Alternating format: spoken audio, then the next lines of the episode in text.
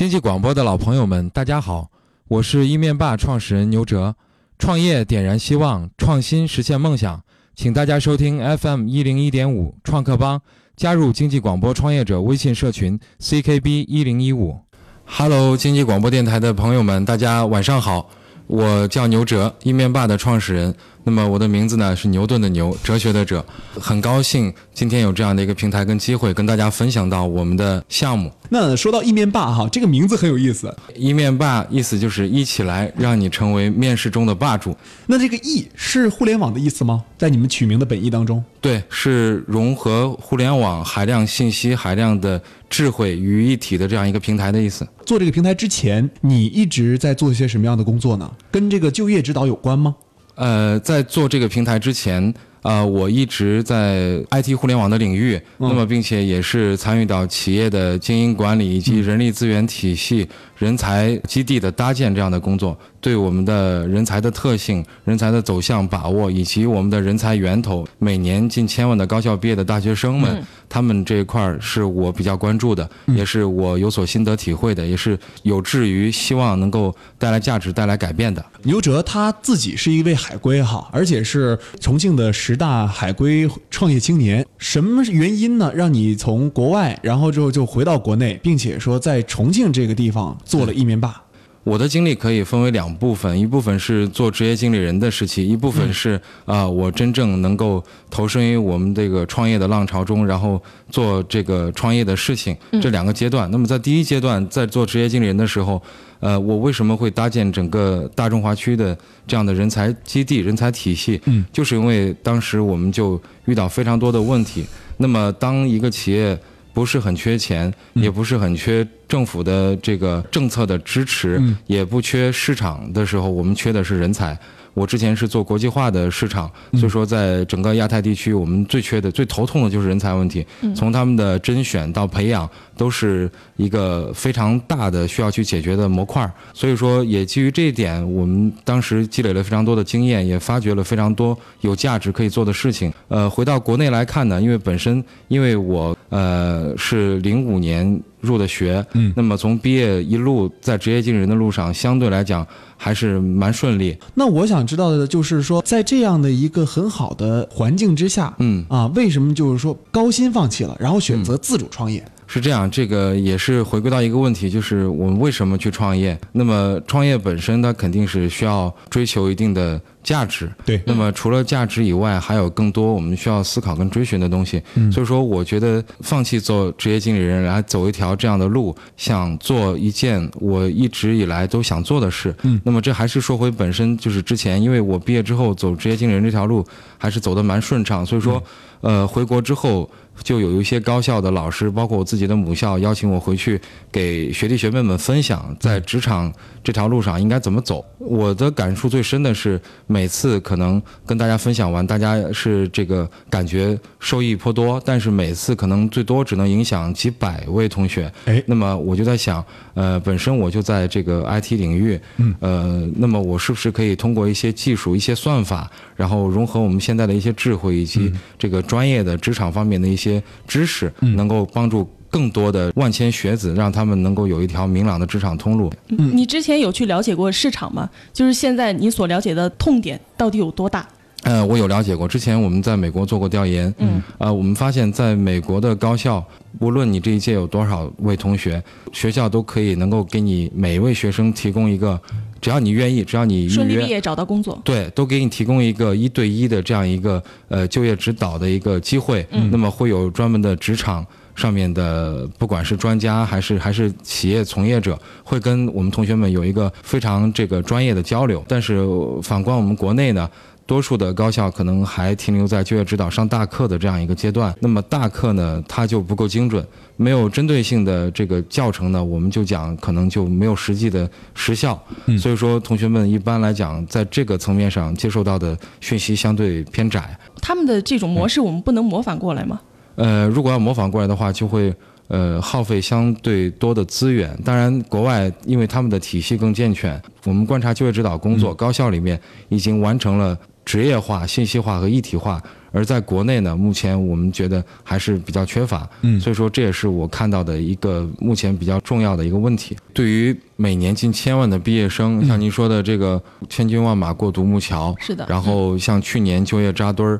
然后竞争扎堆儿，但是实际的就业率不不高的问题，嗯还有企业要面临大量的金钱成本、时间成本的问题，嗯，实际上我们都做了逐一做了分析。对于毕业生来讲的话，可能就像我们这一次带来的主题一样，就是说毕业生这个找工作的过程中，是不是只缺一份好工作？我们认为。可能不只是一个好的工作机会，那么更多的是他如何能够抓得住这个机会，怎么样来识别这对他来说是一个机会。也就是说，我们考虑从毕业生找工作，至少要面临三道坎儿：第一是职业生涯规划，就是 be yourself，你将成为什么样的人；第二道坎儿就是我们的简历。第三道坎儿是面试过程中现场，你经过经过这个表现，这样你才能够说有机会到企业去见习。而这三道坎儿可能都归纳成一个问题，就是就就是就业指导问题。对于就业指导这一块儿，我们觉得说可以通过我们的平台，通过我们的算法，通过我们的大数据，实现对我们的每一位人才做一个个性化的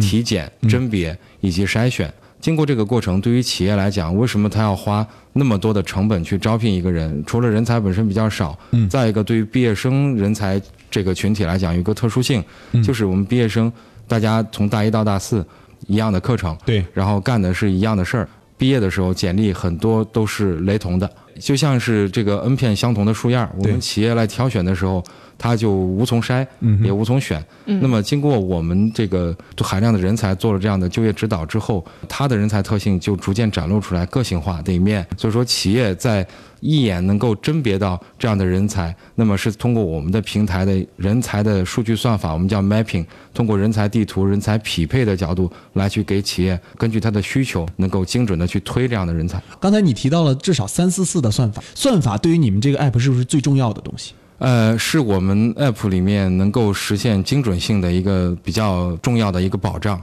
嗯算是一个大数据的整合吗？算是一个大数据结合各个行业的招聘标准，结合一个人才完整的特性，那么也融合了我们的几百年沉淀下来的人力资源的专业的一些知识理论体系做的一套算法。你这个算法组有多少人现在？呃，专家级的成员大概是三位左右。那三位左右，他们的通过什么样的一个信息渠道能够得到这，就是我们这些积累大数据，然后把这些大数据经过筛选做成算法？是这样，首先我们的合伙人本身就来自于呃一些代表性行业的资深的校招专家，嗯，那么他们对于一些代表性的行业的这个招聘的标准是非常熟悉的，嗯，那么其次呢，我们也跟各地的这样的呃人力资源协会啊有比较深度的这个交集，那么我们也在这个产品研发的过程中走访。然后以及调研了相应足够丰富详实的数据，然后来去汇编做的这个算法。前期的过程大概多长呢？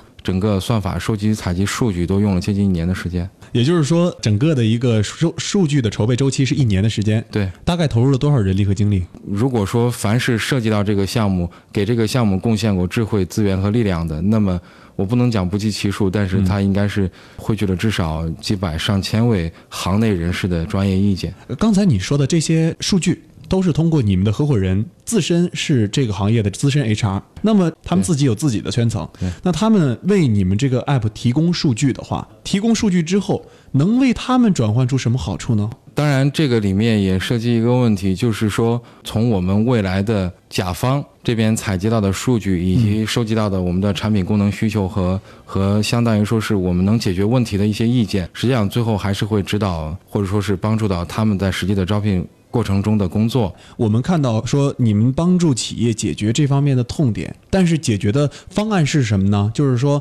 现在我们这个痛点是知道了，而且是大家都公认的。对呃，确实是毕业生有就业的难题，招聘公司他们有想招到优秀人才的这样的难题。对，呃，那这个帮他们解决，你们需要在这个 app 上植入哪些功能来辅助企业找到优秀人才，帮助毕业生找到优秀企业？首先对于毕业生而言，现在的大学生啊，他们就找工作的时候。那他们都希望要满足几点要求，这是我们的丰富的 C 端调研的成果啊哎。首先你得有趣，其次你得允许我有个人的独立的主张跟想法。那么其三呢，就是说我们的数据质量是不是很高，对是不是都是一些精品的海量的职位？其次呢，就是有没有保障？哎，我如果通过你这平台找工作上当受骗了，把我拐到一个地方，先让我交交一笔培训费，然后保证金啊什啊，么的。对，那么会不会有这种情况？那么这是我们的 C 端用户，就学生、毕业生比较关心的一些问题。嗯那么啊，当然第五一点就是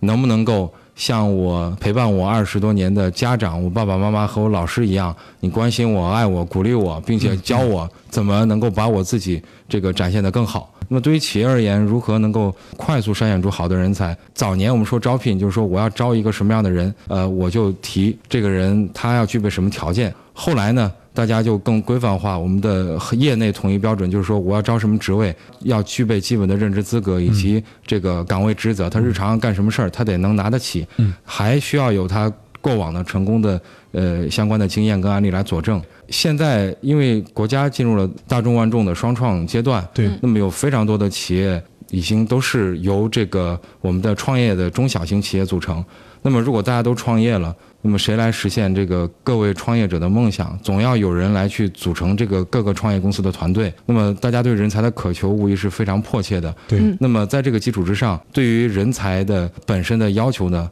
也更趋向于返璞归真。前段时间我看到那个读书会还在分享说，现代企业招人，其实别的我们都不说，我筛的是他的价值观。我第一步要把价值观筛出来。如果现在的人才网站也好，或者说人才机构、服务商也好，能够提供给企业的人才是帮他筛价值观的，我相信这是未来的非常大的一个方向。就是说我如果说看他在呃某一项工作中有几年的经验，有什么样的履历跟背景，我是可以量化的，我是可以直接看到的。但是这个人他的价值观如何，是需要我们深挖这个人才的特性，我们需要通过对人才人性的解读，以及比如说人的十项通用能力，我每一项能力我是不是又拆成多个维度，来去做科学的数理统计分析。你们致力于解决和改善的，其实为企业提供一个十项的一个标准数据，就像一个五菱形那种数据是吧？呃，对，这个是五角形其中一个模块的一个例子，就是说人的通用特性这一块，我们可能分了十项能力。十项当然还有非常丰富的其他的一些一些数据理论依据，嗯，比如说也有一些人力资源的这一块的经典的一些观点。在这个价值观这个问题上面，你们如何把这个一纸文字能够梳理出学生的价值观？如果说价值观这个事儿，大家听起来就比较虚，因为哎我们平时接触到的就是说我喜欢干啥嘛，我不愿意干什么，在什么条件下我更倾向于选择什么，我会舍弃什么。如果说我们有一有一个比较精准的算法的话，那么我们是可以通过各个维度，把企业关心的人才的基本面各个角度能够试得出来。我觉得这个一面霸做一个微信服务号不够用吗？为什么要开发一款 app？、因为 app 的下载量这个是无法保证的。整体一面霸的构想跟思路呢，它是立足于做我们毕业生这个身边的贴身的这样的一个求职服务专家这样一个概念。那么对企业来讲呢，我们是打造的人才兵工厂，包括说呃人才大数据的这个 mapping 人才地图这样的概念。呃，依据我们要做的事情来讲，呃，如果只从公众号入手。可能不能够完全能够承载我们所做的这些事情。那么举个例子来讲，我们就针对于功能本身而言的话，公众号跟 App 做比较，公众号可能更适合于做信息流的这个沉淀跟流转。嗯，那么就是说，我们不管是做信息的浏览、转发以及集散，大家都习惯于用这个微信。那么当然也因为这个特性，我们就会把我们的关于资讯类的这一块儿。业务会放在微信里面，但是如果说是涉及到对于功能要求比较高，那么不管是我找工作我要得到反馈，还是说我要做相应的简历的体检或诊断，那么可能我们会对程序跟独立平台的这个功能性要求更高，所以说更适合用 App 来做。呃，我们这样说就是现有软件开发的角度，没有什么是技术不能实现的。你说你真的在这个 SaaS 网页上面去做，可不可以？也可以，但是。我们像这个盖房子一样，我们搭架构的时候，可能在自己的这块架构上面去搭会更好。我感觉哈，嗯。它的变现能力，我现在没有看到，但是你肯定自己有自己的一些想法，嗯它如何能够让应届毕业生说赚赚学生的钱，对。或者是赚企业的钱啊、还有一个赚广告商的钱，对。是只有这三种吗？那么从我们的角度而言呢，可能在呃我们的求职指导这一块儿，嗯。是我们的一个强项。那么我们会在这一块儿会着力的去给用户打造一些个性化的、定制化的增值服务。那么这块儿是我们的一个变现点，因为毕竟用户未来的空间是是广阔的，因为每年像割韭菜一样一茬儿一茬儿的人都是近千万的人，嗯那么这些同学们都需要指导。另外一块儿就是因为我们现在也已经有这样的结合线上的专属咨询以及线下的这样的辅导，去做一一定程度的变现。那么目前的效果也是非常好的，在最早的时候也是这个来源还是通过我们做试调开始的。如果你针对的是应届毕业生，对吧？那你这个软件的频次会不会出现问题？使用频次？对于应届生的使用周期，实际上是从大二到大四，因为求职指导本身包含第一块儿就是我是谁，我要去哪儿，我如何去，就是职业生涯规划的问题。嗯，那么这是从大一有些学校就开始做，那么我们主要是针对大二的这个用户就开始，那么一直到大四以及他毕业之后的一年。呃，回来在这个平台上都是有适合他的这个职位，那么后续在我们的这个两到三年之内，我们的这个用户他就成长成为一个职场上有两三年经验的人。嗯，那么我们会把这样的初级的终端人才，我们叫初级中档人才，会引流到我们旗下的另外的平台来去做中高端的这样的呃人才的更精准的一些服务。那么这块儿也是我们做一面霸的最初的想法，就是。既然打造的是人才数据的源头，那么我会从源头来去做。当然，这个未来的不管是人才的成长性还是稳定性，在我们平台上的沉淀都是有我们的自然的优势。我们也希望在中高端人才这一块儿，能够结合我们的国家的需要、社会的需要、企业的需要，提供更多的服务。嗯，那所以其实不仅仅是毕业生会使用，其实它使用的这个周期还是挺长的，是吗？从我们的战略角度来讲，我们是希望说。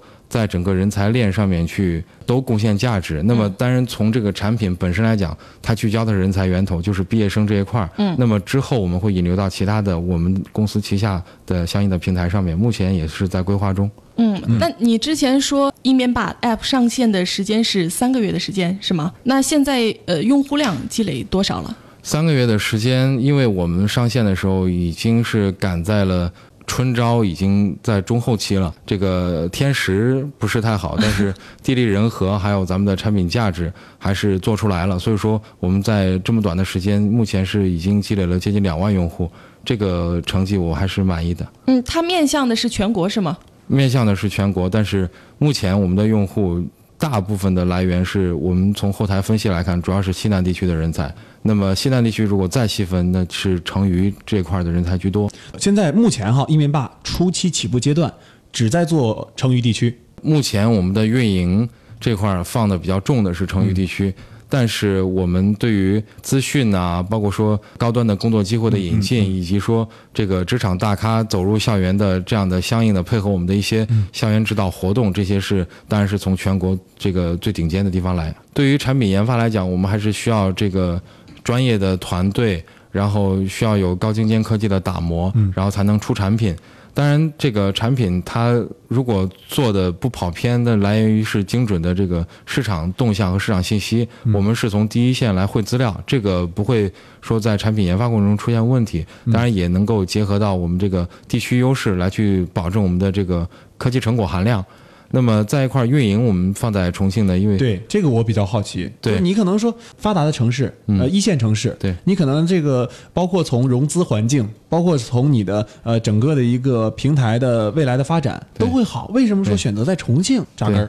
是这样，因为从大的这个市场环境跟逻辑来讲呢，北上广深这样一线的大城市的高校的学生来讲，他们对于职场资讯的获取更容易。他们对于就业指导的这个需求是更多元化，那么当然他们本身占的起点会比较高。如果说我们说每年近千万的毕业生做过独木桥，也分三六九等的话，那么无疑这个大城市的这个好的学校的同学，他们是站在了高处。更多需要帮助的同学是可能在呃相对资讯不那么发达。或者是说这个资源不那么丰富的这个地方，比如说像我们成渝或整个中国的西部，嗯，那么不管是从大的这个经济产业结构来讲，还是从我们的这个人才的呃迁徙变迁规律来讲，都是我们认为能够最大化的变现价值的地方。嗯，所以说我们是扎根在这个西部地区。那我们看到哈，这个项目现在技术团队，因为我之前。也看过很多方法论哈，嗯呃，就是技术团队如果跟运营团队是分开的，嗯这样做可能会对你的项目有一些弊端。你觉不觉得这样有弊端？呃，实际上技术团队和产品团队应该是我觉得做一个细分，做两个概念。技术团队实际上就是我们的，不管是做程序开发，还是做我们的专利的，包括说人力资源方面这个比较专业的这样的技术成果研发。嗯，那么这一块儿它是相对独立的一个一个模块。嗯，但是我们做产品模型的设计、功能点的把握。然后包括说我们的运营的亮点，而这些它一定要来源于市场，一定来源于客户现场。所以说我们是把纯技术那部分放在深圳，而关于跟市场贴合非常紧密的，能够直接决定产品方向的这一块，运营以及产品团队是在我们的这个重庆这边。其实我挺关心的一个问题就是你产品的迭代速度。迭代速度的话，我们初期能够基本上一周甚至可以打两版出来，那么现在的话。呃，相对来讲会好一些，那么就是相对稳定了嘛。但是稳定了之后，我们更追求的是，不管是功能还是我们的体验的领先性。对。那么我所以说，我们基本上现在是保证说两到三周会有一版出来，这样。嗯。对。我特别想知道，就是你看现在这个毕业生找工作啊，它市场的。痛点那么多，市场那么大，而且用户也很多。那你有没有就是去看过国内类似的一些，也是做这种专家的这种嗯这种企业呢？我们有看过相关的一些，就是说也是围绕我们毕业生群体来解决问题的这些企业，多吗？多倒不是很多，但是已经有一些相对有代表性的这个企业产品能够走得出来。当然，我们也也做了一个深度的分析。嗯。这里面实际上大家兵家必争之地是做平台，最重的是运营，最重视的是运营。谁的运营好，谁能够带来的这个不管是工作机会还是资讯更专业、更丰富、更高端，那么当然这是这个制胜的根本。当然这是跟整个项目的运营有关。那么从项目的想法和切入点来讲，那么不同的产品有不同的这个着眼点。比较代表性的就是说会有一些。给毕业生提供简历模板的这样的产品，呃，找工作之前写简历很痛苦，不知道该怎么写，甚至有一些同学该毕业了要写简历要要交论文的时候，连 Word 连 Word 怎么用 都还不知道，那么怎么插入项目符号能能整一页整不明白。嗯，所以说如果说有这样的模板，他对他们来讲可能是觉得比较方便，但是这个模板如果只是简历的。布局和设计，嗯，倒也罢，但是问题是这里面涉及到非常多模块的一些一些描述。那么这个里面如果直接套用模板的话呢？会导致说有我们的人才的这个数据比较雷同，对，包括说简历的，甚至说严重一点哈，就是有简历造假的这样的一些嫌疑，在 HR 看来是不被允许和包容的。我们觉得这样的解决问题的方式还是不够精准，也不够彻底，相对来说还是治标不治本嘛。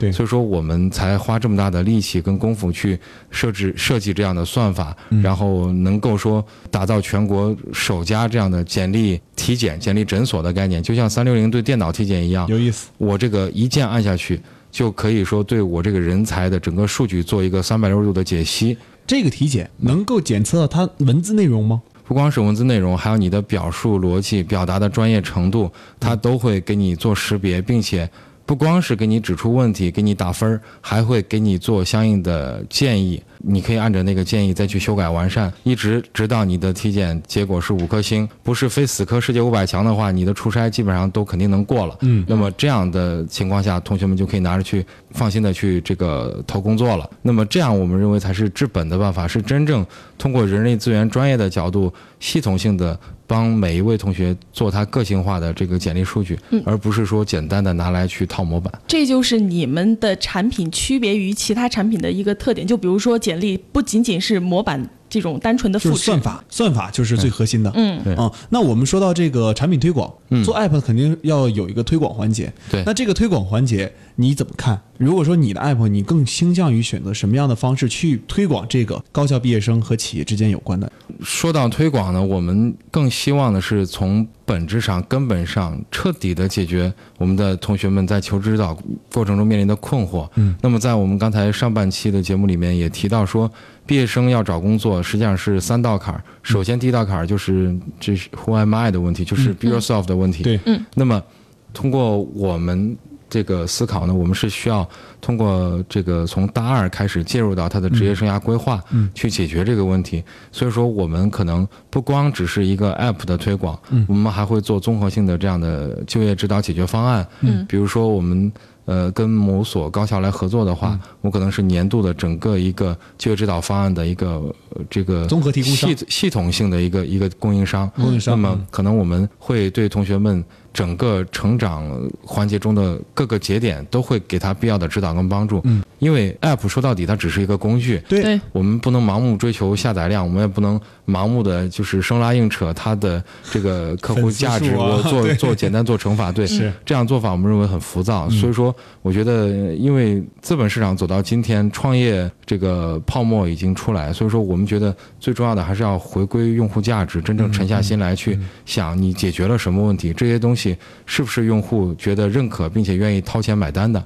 嗯那么在这个过程中，我们能够系统性的去解决这个毕业生的痛点和问题，嗯在每一个环节中，让他跟我们的工具、跟我们的 App 和微信做朋友。那么在这个过程中，他使用到离不开，这个是我们觉得说比硬推广要来的好得多。那最后我们问一个问题啊，你现在整个团队的架构是什么样的？目前我们团队的架构的话，主要是技术研发是一块儿，嗯那么还有我们的产品设计，再有就是我们的运营，还有我们的这个品牌与市场，那么还有我们的这个专业的人力资源的这个咨询师团队啊。呃，那整个的这个产品架构基于你的资源架构起来的吗？还是你团队有一个合伙人跟你一起来做这个事情的？初期创始团队是因为是由我发起的，所以说初期是做了这个一定程度的创始人的资源汇聚。嗯那么体系现在搭起来之后，我们也是做了一些良性的从系人才系统的角度来嗯嗯来说的这个自然生长。那么也不是说只靠资源来生拉硬拽。最后一点哈，就是你现在也是有一个包括就业指导还有哎创业导师这样一个身份，究竟这两个身份，你今天有没有想跟咱们收音机前的听众朋友们这种创业者说的话？对于创业这一块儿，嗯，我觉得我们不能只是盲目的一味的去做模式上的创新，嗯，因为现在大家如果说有什么创新是可以不要门槛的，那真的就是想模式。我有一个什么好的创意、好的点子，但是其实现在已经过了比拼这个的时候。但是大家也不要一昧的去像押宝一样，就是做一个无本之木似的这样的盲目的建壁垒。就是说我砸到一个点、一个功能亮点上，或者一个产品核心上，但这个其实可能不被用户跟市场接受。嗯，所以说还是要要做这样的市场调研。嗯另外一个我想说的是，对于创业者来讲，最大的动力不应该是我今年能够拿到投资人多少钱，明年拿到投资人多少钱。嗯最大的动力应该是本着持续创新的精神，把最终的目标是给用户呈现价值作为自己创业的本真的动力。